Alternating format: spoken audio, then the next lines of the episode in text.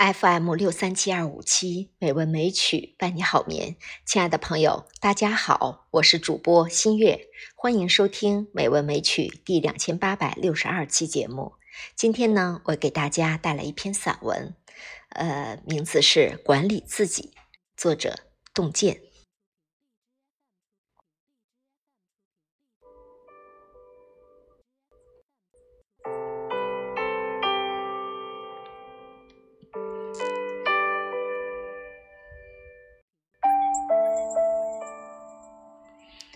自我管理是我们每个人一生的修行。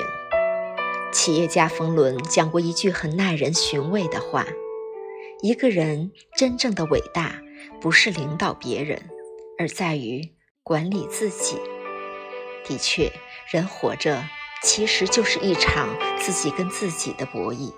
任何时候不放弃对自我的要求，管理好自己，才是一个。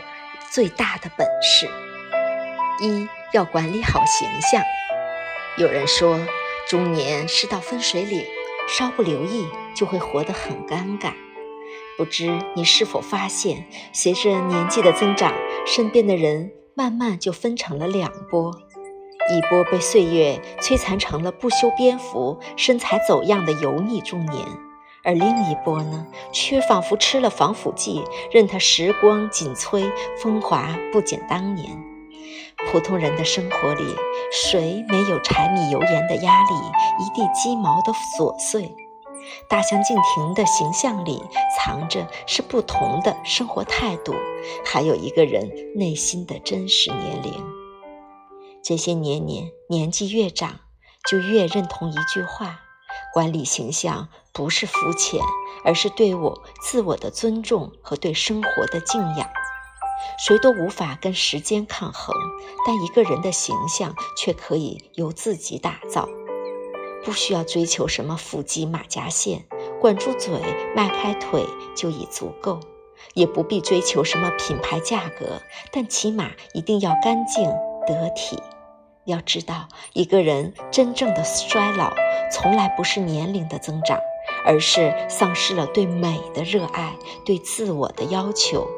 无论何时，别跟生活认输，别向岁月低头。这世上最好的保养品，永远是你的自律和不将就。第二呢，是管理好身体。前阵子。一则令人颇为惋惜的消息登上热搜：株洲一位地产董事长因为长期劳累、身体不适去医院就诊，被查出心肌缺血。医生要他立马住院观察，他却没放在心上，还在发朋友圈，还在朋友圈发文吐槽。谁曾想，拒绝住院仅仅五天后，他便猝然离世。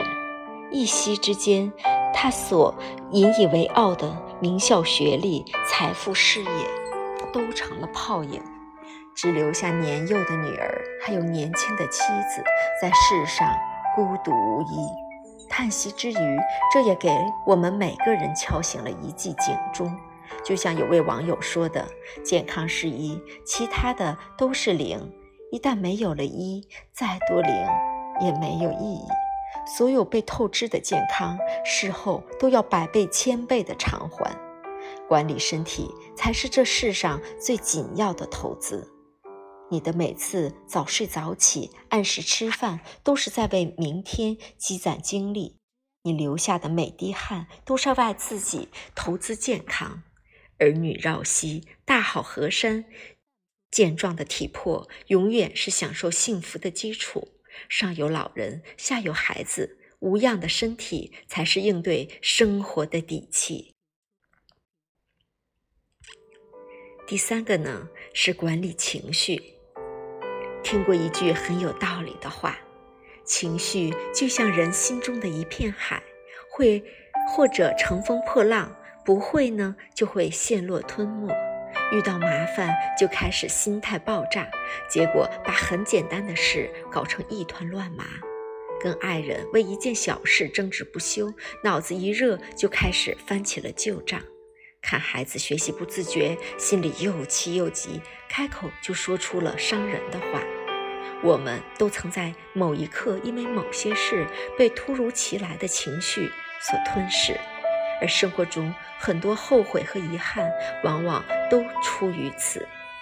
字节跳字节跳动创始人张一鸣在业界一直以没脾气著称，连下属都从没见他生过气。